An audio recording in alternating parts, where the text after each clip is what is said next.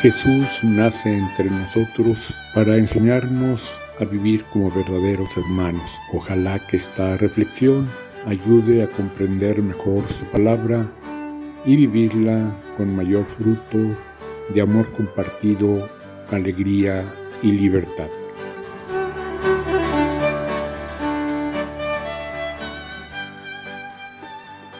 Sigue avanzando el tiempo de Pascua, se acerca ya el día de la ascensión de Jesús, cuando culminando su obra regresa al Padre.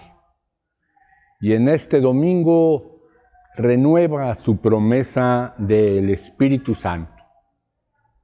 Habiendo Jesús culminado su obra, después del misterio pascual, se entrega plenamente, resucita, vence a sus enemigos, no matando, sino muriendo, vence los egoísmos, los rencores, los pleitos, las divisiones y esclavitudes, les da nueva vida, el impulso a sus discípulos para que lleven adelante la misión.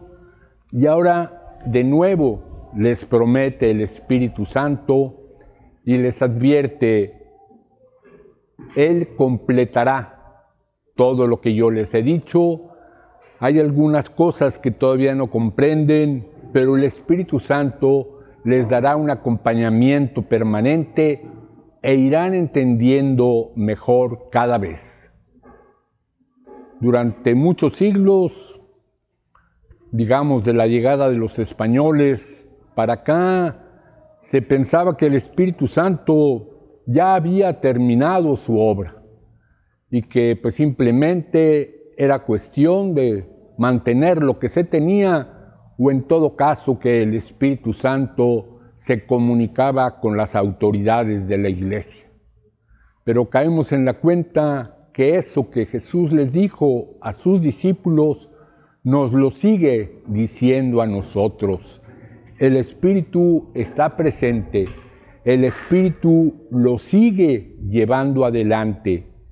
Y ahora el Papa Francisco nos invita a ese saber discernir, porque en esa otra comparación de trigo y cizaña vienen mezcladas las, auténticas voces del Espíritu con otras.